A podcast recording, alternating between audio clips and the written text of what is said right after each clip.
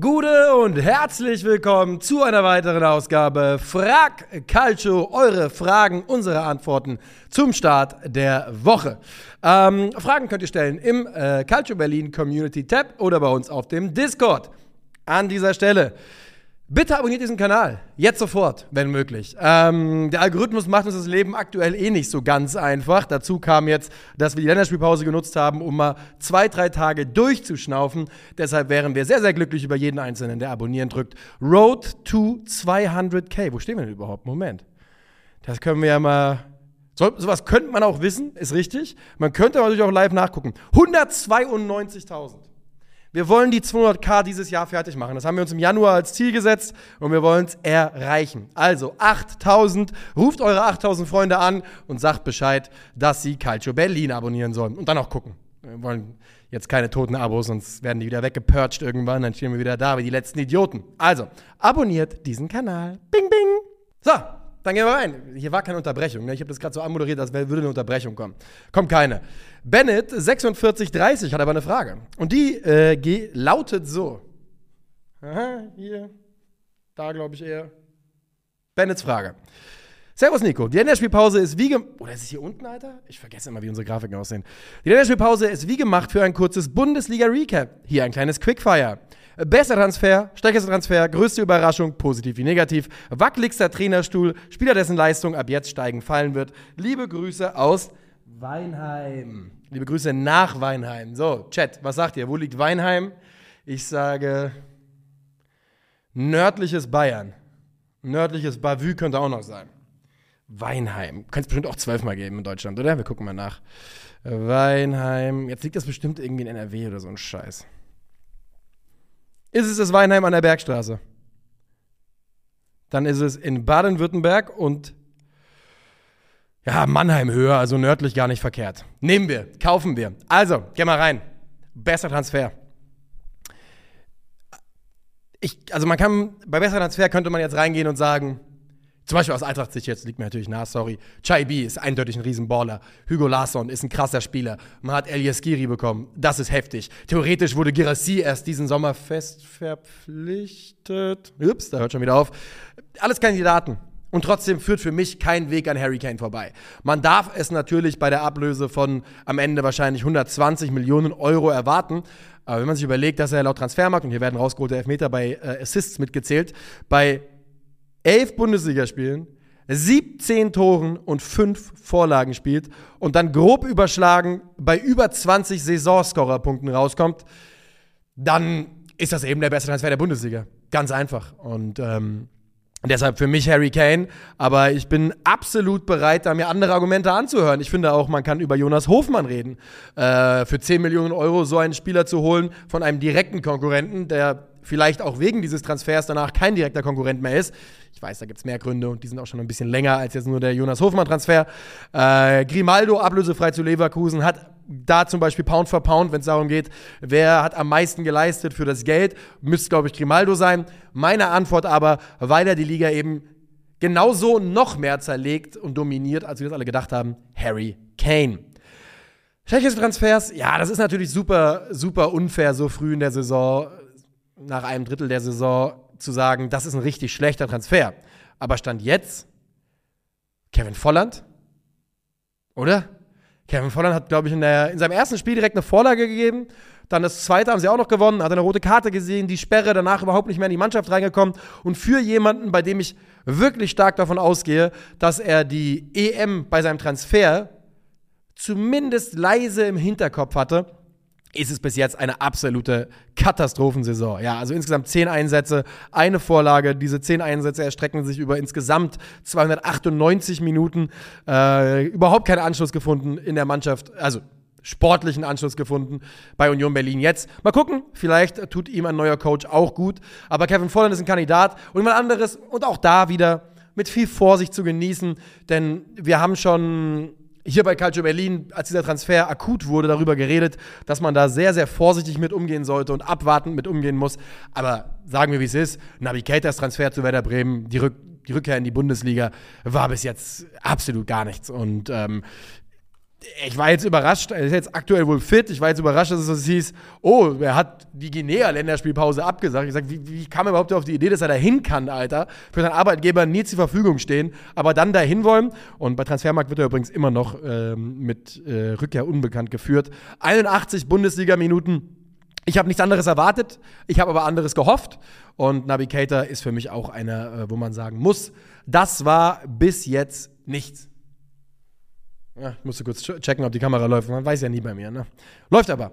Okay, jetzt haben wir den wackeligsten Trainerstuhl. Und wenn man da so ein bisschen, und ich mache es einfach mal wieder live, die Bundesliga dabei durchgeht, dann sieht man ganz unten steht Union Berlin. Die haben den Trainer gerade gewechselt. Dann sieht man auf der 17 steht, 16 steht Mainz 05. Die haben den Trainer gerade gewechselt. Auf der 15 steht Darmstadt. Ich glaube, die, da hat Lieberknecht noch sehr, sehr viel gut. Auf der 14 ist Bochum, wo ich sage, dass Thomas Letzter auch noch relativ fest im Sattel sitzt. Heidenheim, Werder Bremen, Wolfsburg. Wolfsburg ist ein Verein, wo man drauf schauen kann. Aber es wird euch als allen aufgefallen sein, ich habe die 17 ausgelassen. Auf der 17 steht der erste FC Köln. Und Steffen Baumgart ist für mich aktuell der wackeligste Trainerstuhl. Ich glaube, dass Nico Kovac mit Tempo nachlegt gerade, um auch ein Kandidat zu werden. Wenn das so weitergeht wie in den letzten Wochen bei Wolfsburg, sieht das gar nicht gut aus. Stand jetzt ist aber Steffen Baumgart da der klare Favorit. Und dann haben wir die, äh, oh, habe ich was übersprungen? Wir haben die größte Überraschung, positiv wie negativ.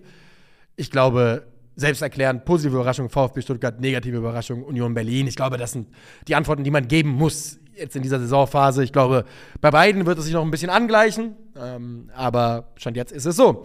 Leistungen, die ab jetzt stetig fallen und steigen werden.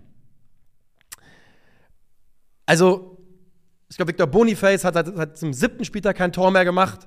Ich glaube, der ist ein ganz heißer Start mit fünf Toren in irgendwie den ersten, ich weiß nicht, vier Spielen. Das war jetzt wirklich grob aus dem Bauch raus.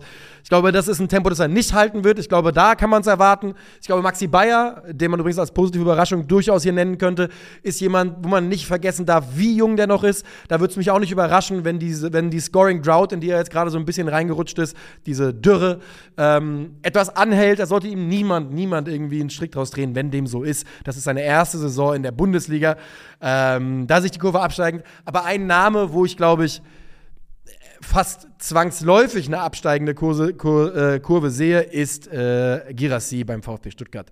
Und zwar nicht, weil ich nicht glaube, dass er einer der besten Stürmer der Liga ist oder dass er, ähm, dass er nicht so gut ist. Ja, wobei das vielleicht schon nicht so gut ist wie die aktuellen Zahlen. Aber ich glaube einfach, dass der Junge keinen Zweierschnitt halten kann. Und der Spielplan war dem VfB ja auch durchaus gütig. Wenn man guckt, wer jetzt noch kommt bis zur Winterpause, sind das Frankfurt, Bremen, Leverkusen, Bayern, Augsburg und äh, Gladbach kommt dann schon in der neuen Saison, in der neuen, im neuen Jahr als 17. Also Bayern, Leverkusen, ähm, sind natürlich die beiden mit Abstand härtesten Gegner, die noch kommen können in dieser Saison. Und die hat man noch vor der Brust. Und ich glaube, dass Girassi eben keinen Zweierschnitt halten wird. Ich glaube, dass Girassi eine herausragende Saison spielt. Ich hoffe, dass Girassi äh, mit Harry Kane mithalten kann. Ich glaube es nicht. Ich glaube, er wird die klare Nummer zwei. Deshalb ist das so, keine Ahnung, Mann. Gerassi wird hoffentlich eine 30-Tore-Saison machen. Ja?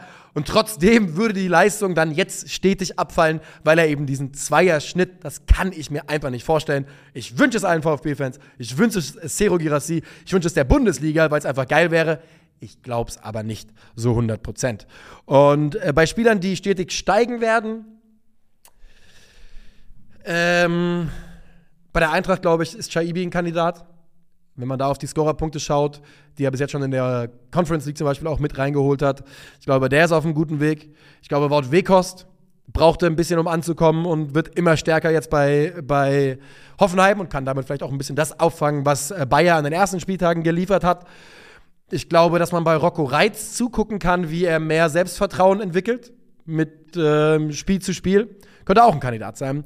Ich würde mich jetzt dann festlegen, glaube ich, auf Wout Weghorst, weil das ein Spieler ist, von dem wir wissen, was er in der Bundesliga anrichten kann, wo die letzten zwei Spiele sehr vielversprechend aussahen und ähm, wo ich glaube, dass die Gesamtsaison noch nicht das widerspiegelt, was er für die TSG aus Hoffenheim sein kann.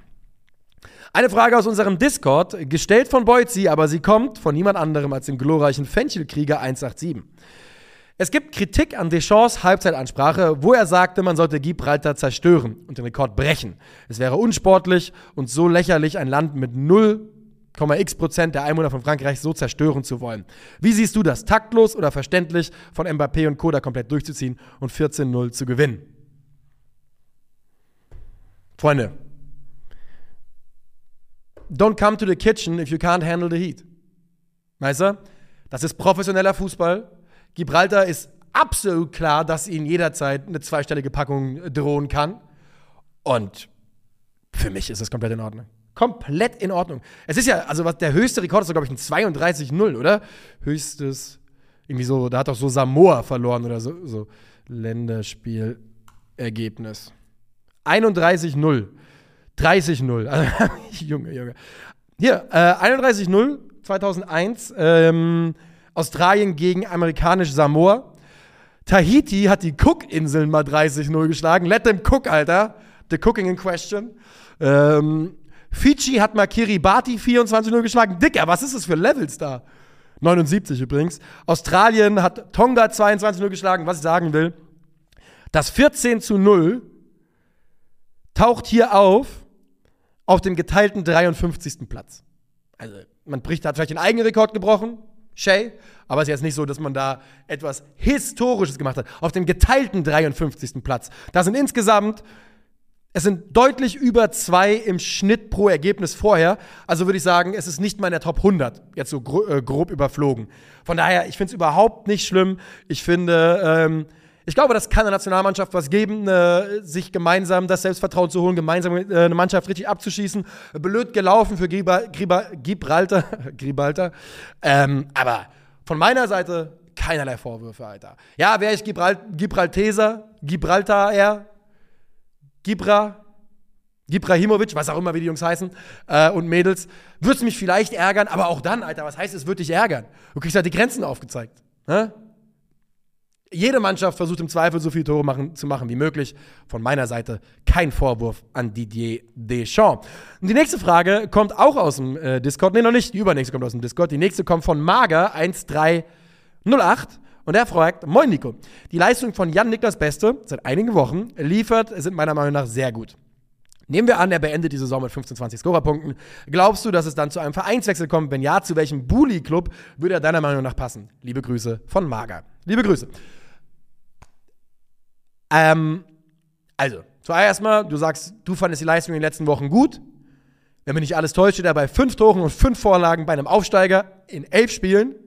Da kann man durchaus von guten Leistungen sprechen. Da kann man sogar von sehr, sehr guten Leistungen sprechen. Ich sag dir, wo er hingeht, wenn er 20 Scorerpunkte macht.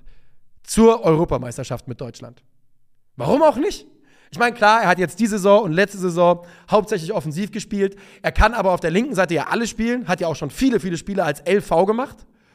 So einen so eine Waffe dabei zu haben, einen Standardspezialist, den du als LV bringen kannst, als LM in einer, in einer, von einer Dreierkette, als LA in einem 4-2-3-1 oder was auch immer, wenn er da natürlich auch einen langen, langen Weg aufs Spielfeld hatte, wenn man auf den Rest des deutschen Kaders schaut. Aber so einen Spieler dabei zu haben, der, nochmal, neben Grimaldo wahrscheinlich beste Standardschütze in der Liga derzeit, das äh, fände ich dann eine sehr, sehr spannende Entwicklung und dann wäre ein Vereinswechsel definitiv, definitiv realistisch. Denn ein Spieler, der 20 Scorer auflegen kann, der schlicht und ergreifend für jede einzelne Bundesligamannschaft interessant. Für jede. Ich glaube nicht, dass er zu Bayern gehen würde. Dortmund kommt da ja her, ne? weiß ich nicht, äh, wie, wie sehr da die, die, wie die Beziehung da aussieht, ob er da Bock hat, äh, zurückzukehren. Geboren ist er in Hamm übrigens, Achtung, Zug, äh, Zugteilung. Wir gucken mal rein. Ja, also Dortmund-Jugend, dann über Bremen, Emmen, Regensburg, Heidenheim. Und ähm, ich. Also, okay, wir gehen mal durch. Bayern, nein. Leverkusen, äh, gar nicht uninteressant, glaube ich. Bei Leverkusen werden einige Spieler im Sommer gehen. Das, das, da muss man sich nichts vormachen. Ich glaube, dass großes Interesse an vielen Leistungsträgern herrschen wird, unter anderem auch an einem Grimaldo. Ob Janik das Beste dann für den wahrscheinlich neuen Trainer im kommenden Jahr der richtige Mann ist, weiß ich nicht. Aber das ist was, was ich mir vorstellen könnte. Dortmund lasse ich mal so leicht außen vor, RB hoffe ich nicht. Und dann sind wir in einem Bereich, wenn du mich fragst, nimmst du ihn zur Eintracht mit Kusshand. Dasselbe gilt für Gladbach, dasselbe gilt, ich glaube, für jede Mannschaft. Hoffenheim, Freiburg, Augsburg, Wolfsburg, Bremen. Und nach unten. Ich glaube, durch die Bank sind das Mannschaften, die ihn nehmen würden nach einer Saison mit 20 Scorern. Wenn ich mich jetzt festlegen müsste, würde ich sagen Leverkusen tatsächlich. Einfach nur, weil irgendwas in meinem Bauch sagt, das würde ganz gut passen. Jetzt kommen wir zur nächsten Frage aus unserem Discord. Die kommt von Lucinho. Der fragt, gute Nico, Everton wurde jetzt mit 10 Punkten Abzug für einen Finanzregelbruch bestraft. Meinst du, man, Man City, MAN, äh, hat davon über 100 begangen und bleibt weiter unbestraft. Wieso glaubst du, werden die meisten, meistens nur kleinere Clubs bestraft? Sind die Großen einfach zu mächtig? Hängt es vielleicht sogar mit der Involvierung von Clubchefs in Verbänden zusammen? Und sollte man es gar abschaffen, dass Clubverantwortliche zusätzlich in Verbänden aktiv sind? Grüße aus dem schönsten Weinort Deutschlands. Liebe Grüße in den Rheingau. Ähm, liegt es, also wir müssen jetzt mal, okay, wir müssen wir es aufdröseln. Everton wurde bestraft, ist richtig, für äh, Breach. Zehn Punkte Abzug in dieser Saison. Relativ verheerend für eine Mannschaft, die ich glaube bei 14 steht. Ähm, wenn das jetzt dann durchgezogen wird, ich glaube, es ist noch nicht in der, noch nicht endgültig bestätigt, also noch nicht in der Tabelle, oder? Gucken wir mal, Prem-Tabelle. Aber es ist einigermaßen ähm, verheerend für die natürlich. Aber, ey, that's the deal, ne? Haltet euch an die scheiß Regeln oder lasst es gut sein. Everton hat die Punkte schon abgezogen bekommen und ist jetzt mit vier Siegen, zwei Unentschieden und sechs Niederlagen bei vier Punkten. Ärgerlich. Äh, 19. nur Burnley ist schlechter. City. Zuallererst mal, ja. 100% hatte City in der Vergangenheit geholfen, dass sie, ähm, dass sie mächtige, mächtige, reiche Inhaber haben. 100% Und ja, ich bin der festen Überzeugung, dass es auch hilft, dass ähm, die Funktionäre in Verbänden sind. Sollten diese Funktionäre nicht in Verbänden sein? Vermutlich nicht. Vermutlich nicht. Und vermutlich sollten sie es auch in Deutschland nicht sein. Auf der anderen Seite ist es wahrscheinlich sehr, sehr schwer, ähm, sehr, sehr, sehr schwer, Leute zu finden, die dem Profifußball, den Vereinen dann gut zu verkaufen sind, die selbst keinerlei Erfahrung damit haben. Also es müsste wahrscheinlich so aussehen, dass man auch von seinen Posten bei den Vereinen zurücktritt. Ähm, das Problem bei City ist jetzt, wir wissen, dass sie ähm, vor vier Jahren ja schon mal verurteilt worden sind, sich da sehr, sehr einfach haben rauslavieren können. Die aktuelle Problematik liegt jetzt darin, dass diese, dass die Untersuchung noch läuft. Es läuft noch weiter. Denn es geht um einen viel größeren Zeitraum, seit 2009, 2010. Ähm, und es geht natürlich potenziell um viel, viel mehr. Denn bei City geht es darum, dass man gucken muss, und jetzt kenne ich ja die Breaches nicht alle, ne, aber ich sag mal 115. Man könnte, ich sag mal, ein Schema erkennen, man könnte das Gefühl bekommen, das war den Scheiß egal. Aber bei City geht es darum, dass den Titel aberkannt werden könnten, dass, den, dass die aus ganzen Saisons rausgestrichen werden könnten, dass sie aus der Liga und der zweiten Liga, der Championship, aussortiert werden und in die dritte gehen müssten. Das sind alles Strafen, die zumindest auf dem Papier für City möglich wären. Und das bedeutet natürlich, dass der Eingriff nochmal deutlich, deutlich größer wäre als 10 Punkte Deduction für Everton jetzt gerade. Ne? Denn man würde sagen, gut, das, was wir hier die letzten zehn Jahre gemacht haben, war alles äh, gebaut auf Betrügerei und Scheiße. Und Liverpool ist jetzt sechsmal Meister oder wie häufig auch immer, ne? United ist einmal Meister und Arsenal ist Meister und hast du nicht gesehen. Ähm, und das ist natürlich ein riesen, riesen Eingriff. Das bedeutet, da lässt man sich jetzt mehr Zeit, um da sehr genau drauf zu gucken. Aber ich, ich kenne keinen Zeitrahmen, ich habe nichts zu einem Zeitrahmen gefunden, ich weiß nicht, wie lange es jetzt gehen soll, ich weiß nicht, wann man ein Ergebnis erwarten kann. Und ähm, ich frage mich so ein bisschen,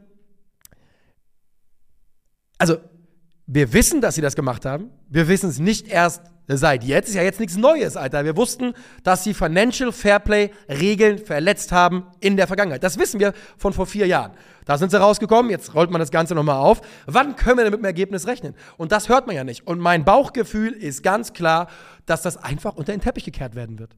Das würde ich jetzt vermuten. Ich hoffe, es ist nicht so. Es wäre besser für die Premier League, wenn es nicht so ist. Mein Bauchgefühl ist, City ist und äh, da kommen wir zurück zur Frage vom Lucinho. Zu mächtig, und zwar nicht nur im Fußball, sondern im Sport generell. Ich glaube, die haben im Sportgerichtshof ein bisschen die Finger drin und haben insgesamt einen Einfluss, der es ihnen wahrscheinlich möglich machen wird, mit nochmal 115 Financial Fair Play Verstößen davon zu kommen. 115 in zehn Jahren. Also was? Ne, über 10 pro Saison. Das ist systematisch, das ist absichtlich, das ist in meinen Augen Wille zum Betrügen, denn das ist es ja in dem Augenblick. Du betrügst die anderen Teilnehmer dieser Liga und du spuckst allen ins Gesicht, die an diesen Regeln gearbeitet haben und sich daran gehalten haben. Und zwar komplett wissentlich. Du sagst, mach das doch, ist mir aber scheiß egal, denn ich vertraue darauf, dass wir uns da rauskaufen können. Und das können wir jetzt abwarten. Ich glaube, es läuft darauf hinaus und es ist nichts anderes als ein Armutszeugnis und eine Katastrophe, wenn es so passiert.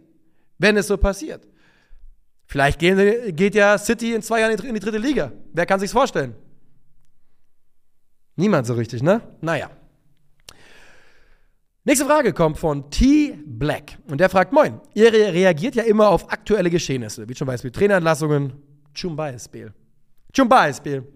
Trainerentlassungen und so weiter. Ich finde die Idee interessant, so etwas nachträglich auf große Ereignisse zu machen, wie beispielsweise Klopp verlässt Dortmund, Suarez bis bei der Strafe, äh, WM, Suarez bis Strafe bei der WM und so weiter. Kannst du dir vorstellen, sowas zu machen? Grüße aus dem Tor zum Sauerland. Ähm, ich weiß es nicht. Ich habe das jetzt so durchgelesen und habe dann gedacht, ist das wirklich interessant?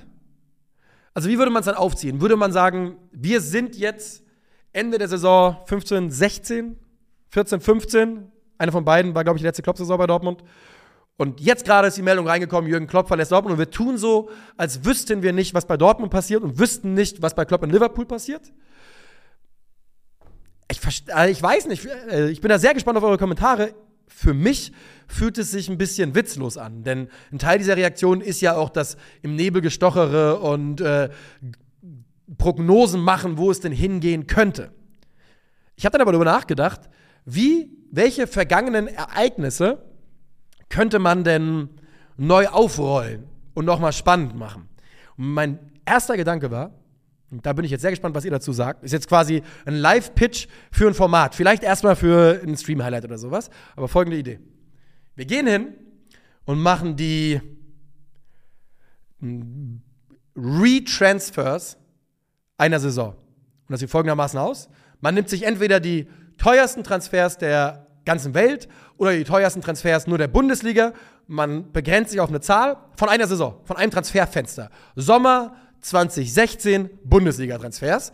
Und dann nimmt, schreibt man sich zehn Namen auf und guckt halt, dann hat man ja eine klare Reihenfolge, der war der teuerste, zweiteuerste, drittteuerste, vierteuerste und rankt aus heutiger Sicht, wer wohin gehört hätte. Wer hätte welchen Transfer bekommen sollen. Vielleicht findet man äh, keine Ahnung, wenn man auf den Hazard-Transfer dann zum Beispiel guckt, vielleicht hat man in dem Sommer niemanden, der für, den, für die Summe hätte wechseln sollen. Aber das wäre das so, der, mein erster Gedanke gewesen, wie man alte Ereignisse nochmal neu aufziehen könnte, wäre Transfersommer neu neu sortieren und sagen, der hätte äh, so viel kosten sollen und dahin gehen sollen, der hätte so viel kosten sollen und dahin gehen sollen. Und man muss sich aber eben daran halten, was man hat. Ja? Man kann jetzt nicht sagen, der ist für 116 Millionen zu Real gegangen, der hätte aber für 116 Millionen zu Eintracht Frankfurt gehen sollen. Keine Ahnung, ist vielleicht auch absoluter Quatsch. Ich fand irgendwie den Gedanken, als ich darüber nachgedacht habe, vorhin ganz interessant. Schreibt mal gerne in die Kommentare. Es muss auch einen besseren Namen geben als Retransfers. Das klingt irgendwie, klingt irgendwie bescheuert. Nächste Frage kommt von Gwyn Bleit. Gwent Bleit. Oder so. Moniko. Nachdem Norwegen nicht an der EM 2024 teilnehmen wird, eine Frage dazu. Kann Haaland überhaupt mit Spielern wie Mbappé, Musiala, Bellingham, Vinicius Jr. in ein mögliches Ballon d'Or slash Goat-Rennen einsteigen? Goat würde ich direkt rausstreichen aus der Frage. Durch seine Nationalität. All die Oberen haben Chancen auf EM-WM-Titel. Das wäre mir neu in England. Und in Deutschland wohl leider auch. Ähm, Haalands ist verschwindend gering. Es gab oft Spieler, die nicht die richtige Anerkennung bekommen haben, die, die, sie verdient hätten aufgrund ihrer Nationalität. Wie ist deine Meinung dazu? Viele Grüße aus der Stadt mit den meisten Weihnachtsmarktbesuchern in Deutschland. Uiuiuiui. Random, Alter. Random Fact. Was sind denn so bekannte Weihnachtsmarktstädte? Dresden und Nürnberg würden mir einfallen, oder? Christkindlmarkt gibt es irgendwo? Und in der anderen Stadt gibt es einen anderen bekannten Markt. Mein Bauchgefühl hätte mir aber gesagt, dass eigentlich Berlin die meisten Touristen hat.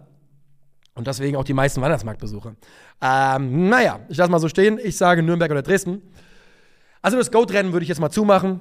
denn das ist einfach noch sehr, sehr früh, wenn man jetzt mit diesen Namen da im Goat, im potenziellen Goat-Rennen um sich wirft. Die Jungs sind alle mindestens zehn Jahre von ihrem Karriereende entfernt eher 15 bei manchen, manchen von ihnen. Ich glaube, äh, wäre quatschig, da jetzt äh, drüber zu reden. Aber ja, du hast natürlich einen absolut validen Punkt. Es ist schwieriger, äh, den Ballon d'Or zu gewinnen. Der Ballon d'Or ist in den letzten Jahren immer mehr zum Storyline Award geworden. Das ist halt so. Und wenn die Storyline schön ist, und die ist häufig am schönsten, wenn die ganze Welt guckt bei internationalen Turnieren, dann, ähm, dann hast du bessere Chancen, das Ding zu gewinnen. Ist keine Frage.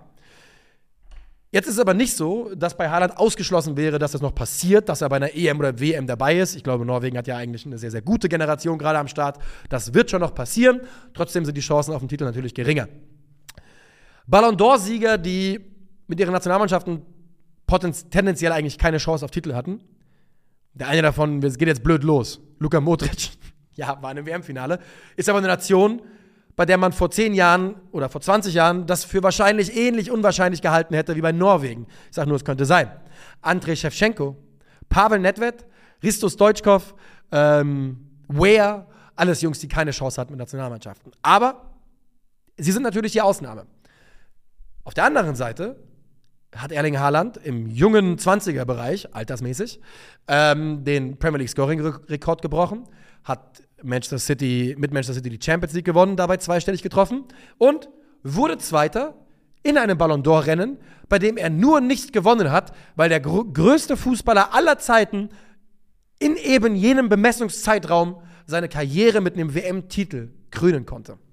Hätte er das nicht gemacht, wäre Frankreich Weltmeister geworden, glaube ich nicht, dass Kylian Mbappé, wobei hat er natürlich mit einem natürlich Hattrick im Finale gemacht, aber ne, das war ja jetzt schon ein ganz besonderer Umstand, der den Ballon d'Or für Haaland an der Stelle verhindert hat. Und ich glaube, dass Haaland noch Raum zum Wachsen hat und noch besser wird. Er hat es schwerer, er wird mehr auf Clubebene leisten müssen als die anderen, aber ich glaube nicht, dass er aus diesem Rennen auszuschließen ist. Nächste Frage kommt von Pierre6739. Servus, Nico.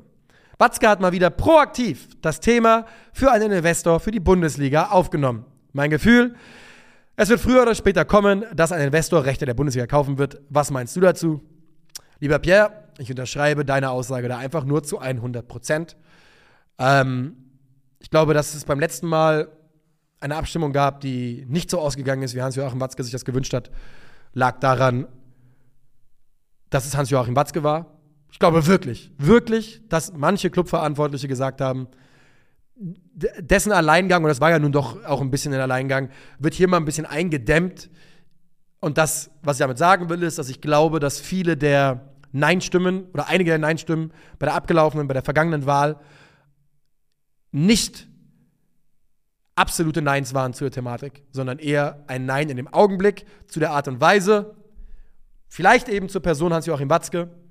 Und ich glaube, Pierre, du hast vollkommen recht, ein Investor für die Bundesliga wird kommen ich finde es. Es ist, es ist ja noch dazu die schlechteste Investorlösung, die es so gibt. Es bringt ja wirklich wenig bis nichts, vermute ich mal. Aber gut, das ist, das ist ein anderes Thema. Da haben ja ganze Brainpools zu die Zahlen gewälzt. Ich finde es verrückt. Ich halte es für einen Tropfen auf dem heißen Stein. Und vor allem halte ich den Stein für nicht so heiß, aber das wisst ihr ja schon. Ich habe eine Million Mal gesagt, dass ich bereit bin, die Bundesliga im internationalen Vergleich ein bisschen aufzugeben. Ähm, ich weiß, dass es vielen nicht so geht, das ist auch in Ordnung. Ähm, aber ja, ich glaube, es wird kommen. Matthias Piepenbrink mit der Frage, einfach klar Name, warum auch nicht. Moin, Warum ist die Personalie Antonio Rüdiger in der Nationalmannschaft unumstritten? Im, Vergleich, Im Verein spielt Rüdiger wirklich stark, doch ich kann, mich nicht, ich kann mich ehrlicherweise an kein gutes Länderspiel von ihm erinnern. Bei den schwachen Leistungen in der Nationalmannschaft in den letzten Jahren wundert es mich, dass Rüdiger scheinbar unantastbar ist. Ist er deiner Meinung nach in der Nationalmannschaft overrated? Liebe Grüße. Kurze Antwort, ja. Jupp. Ich bin komplett bei dir. Antonio Rüdiger spielt katastrophal in den meisten Länderspielen. Das ist Wahnsinn. Ähm, jetzt wieder das Spiel gegen die Türkei. Da war diese eine Option dabei, ich glaube, erste Halbzeit noch relativ früh im Spiel, wo er in der eigenen Hälfte losläuft, immer noch in der eigenen Hälfte, fast parallel zur Mittellinie läuft, in Richtung eines pressenden türkischen Spielers, des türkischen rechten Flügel, sich so halb eindreht, mit dem Arsch zum Spieler und dann den Ball verliert. Und er geht zum Spieler hin, er geht selbst in die Bedrängnis rein. Verliert den Ball, die Deutschen verteidigen es, gewinnen den Ball wieder, kein Problem. Aber eine Aktion, Alter, wo du denkst, was war das? Warum machst du das? Warum? Wer, wer hat dir jemals in deiner gesamten Karriere von F-Jugend bis Real Madrid, welcher Trainer hat dir jemals gesagt, dass das irgendwie eine gute Idee wäre? Und Antonio Rüdiger spielt schlecht für die Nationalmannschaft. Marc-André Stegen, jetzt nicht dabei gewesen, spielt tendenziell für die Nationalmannschaft schlecht. Aber sollten sie unumstritten sein? Nein. Sie sollten um ihre Plätze kämpfen. Ich verstehe aber trotzdem, warum sie bei Nagelsmann, jetzt, jetzt mache ich hier so ein Sie draußen mit Testegen, das finde ich auch gar nicht fair. Ich würde bei Testegen ihm das Vertrauen geben. Ich glaube, der wird seine Leistung bringen, wenn es darauf ankommt. Ähm, aber warum Antonio Rüdiger gesetzt ist, ist ein relativ einfacher Grund. Und du hast es selbst gesagt, Matthias. Im Verein spielt er sehr, sehr gut. Und nominell ist er der beste deutsche Innenverteidiger. Und Jürgen Nagelsmann will eine Kontinuität reinbringen auf, einen, auf einigen Positionen und muss das auch tun. Der muss eine Achse reinbringen, die Qualität hat. Und dazu zählt Antonio Rüdiger. Und der muss dazu zählen. Ja, der ist in seiner Prime, ein deutscher, der beste deutsche Innenverteidiger. Der muss einer von den Spielern sein, auf die Nagelsmann jetzt setzt und dann eben auch bei der EM setzt. Und dann muss er eben über solche Sachen hinwegsehen können, beziehungsweise die ihm irgendwie austreiben. Wie er das macht, ist eine andere Frage. Aber ja, ich ähm, finde auch, Matthias, ich bin komplett bei dir, Antonio Rüdiger wird selten drüber gestritten, dafür, dass er bei, äh, gesprochen, dafür, dass er bei der Nationalmannschaft nicht sonderlich gut spielt. Und wir haben noch eine Frage zur Nationalmannschaft und die kommt von Centurion L3. Servus Nico, nach dem Spiel gegen die Türkei, glaubst du, dass Nagelsmann ein weiterer Trainer sein wird, der mit Deutschland in der Gruppenphase ausscheiden wird? Braucht es eine neue Generation an Spielern oder war die Niederlage nur ein Ausrutscher? Viele Grüße. Also zuallererst mal würde ich sagen, dass die Türkei einfach wirklich gut war.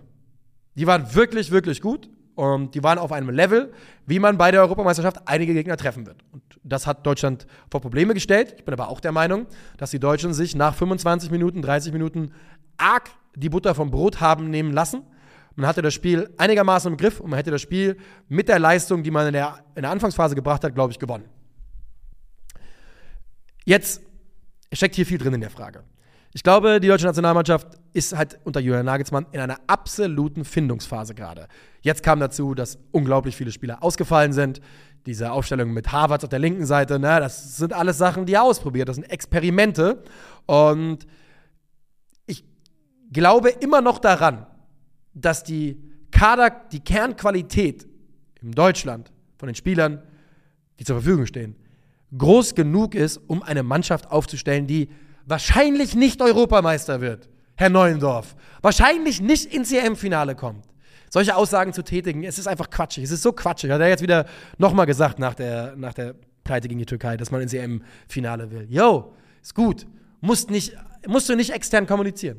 Reich, wenn du den Druck intern hochhältst.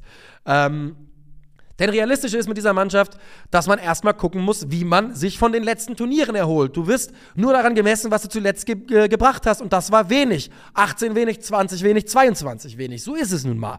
Und trotzdem, nochmal, wenn ich da eben durchgehe und am Ende bei einer Mannschaft rauskomme, wo drei Spieler von Bayern kommen und zwei Spieler, ein Spieler von Real Madrid und einer von Barcelona, zwei von Barcelona und Spieler von Chelsea kommen und Spieler von was weiß ich wo kommen, dann ist das eine Qualität, die zu groß sein sollte, um damit zwangsläufig wieder in der Gruppenphase auszuscheiden. Brauchst du eine neue Stürmer, Spielergeneration? Nee, ich meine, es ist ja jetzt schon, es ist ja nicht eine Generation, die das spielt. Ne? Musiala ist ja nicht dieselbe Generation wie Kimmich oder Manuel Neuer oder Thomas Müller oder Mats Hummels. Sind, wir sind ja schon, wir spielen ja mit drei Generationen, so sieht, sieht eine Nationalmannschaft nun mal immer aus. Aber was es braucht, ist ein Gefühl von Dringlichkeit, das mir fehlt und das mir gegen die Türkei gefehlt hat. Wer hat's gesagt? Hat Julian Brandt, nee, irgendjemand hat gesagt, wir sind nicht ganz auf das Intensitätlevel gekommen, das wir brauchten. Ja, warum nicht? Warum denn nicht? Und warum kommt ihr da, verdammt nochmal, seit fünf Jahren nicht hin? Seit fünf Jahren kommen deutsche Nationalmannschaften nicht auf das Intensitätlevel, das, das zu erwarten ist. Und das verstehe ich nicht. Das ist meine große Frage. War der DFB so lange eine solche Oase für Spieler, dass sie da machen konnten, was sie wollten, Leistung bringen, wie sie, wie sie wollten, weil sie wussten, dass sie immer wieder nominiert werden, dass es einfach keine leistungsfördernde Kultur ist, die am DFB gepflegt wird? Das ist meine größte Frage. das hat mich auch ein bisschen gewurmt, sage ich ganz ehrlich. Ich bin, ich habe es ja schon gesagt, ich bin zurück. Die Nationalmannschaft hat mich zurück. Ich bin Vorsitzender Fanclub Nationalmannschaft Coca-Cola powered by Red Bull. Aber das hat mich wirklich ein bisschen genervt. Und ich glaube nicht, dass die deutsche Nationalmannschaft in der Gruppenphase ausscheidet. Aber ich glaube, man hat eben gesehen, dass es ein langer, langer Weg ist, der vor ihnen liegt. Und ich glaube, die, Nationalmannschaft braucht dringend. Ich finde es übrigens nicht schlimm, dass Nagelsmann experimentiert. Der muss experimentieren. Der hat den schwierigsten, undankbarsten, aber deshalb auch einfachsten Job der Welt. Ne? Denn am Ende des Tages, was erwartet man von dieser Nationalmannschaft? Äh, der muss jetzt seine, seinen eigenen Weg da finden. Und ich finde es überhaupt nicht schlimm, wenn er sagt, ich teste Havertz links. Jo, warum denn nicht? Mach halt. Und ich teste Henrys in der Dreierkette oder was auch immer. Probier Sachen aus. Probier Sachen aus. It's all good. Aber ich erwarte eben eine andere Intensität von der deutschen Nationalmannschaft. Und ich glaube wirklich, dass wenn die Jungs mit dieser, mit 100% Einstellung in Länderspiele gehen, dann können die die allermeisten Nationen, die aller, allermeisten Nationen, das, davon bin ich überzeugt. Ich gucke mir jetzt die beschissene FIFA-Weltrangliste an. Zeig mir den Rotz. Und dann sage ich euch, welche Mannschaften von oben, welchen sie Probleme machen könnten, ja? Also auf der einen ist Argentinien. Haben die gerade gegen Uruguay verloren? Argentinien hatten wir eigentlich immer die Nummer. Weißt du was? Jo, die könnten Argentinien Probleme machen, dem Weltmeister. Starker Start. Frankreich, schwierig. Brasilien, schwierig. England, Joker-Truppe, schwierig. Belgien, ja, könnten sie. Portugal, ja, könnten sie. Niederlande, ja, sollten sie können. Spanien, schwierig. Italien, aber ne, wir sind da in der Top 10 der FIFA-Weltrangliste und das sind immer noch Nationen, wo ich glaube, dass Deutschland ihnen von, von der Spielerqualität, von der Kaderqualität, von dem, was in diesen Spielern stecken sollte, was wir seit Jahren nicht gesehen haben, von dem, was in diesen Spielern stecken sollte, glaube ich wirklich, und vielleicht bin ich der Idiot, der verblendete Idiot, das kann sein, vielleicht bin ich verblendet, aber ich glaube, dass es eine Mannschaft ist, die in die Top 10 der Weltrangliste gehört. Ganz einfach. Und wenn du in dieser Top 10 bist, dann arbeitest du auf Augenhöhe mit den Nationen da und da gehört die deutsche Nationalmannschaft rein.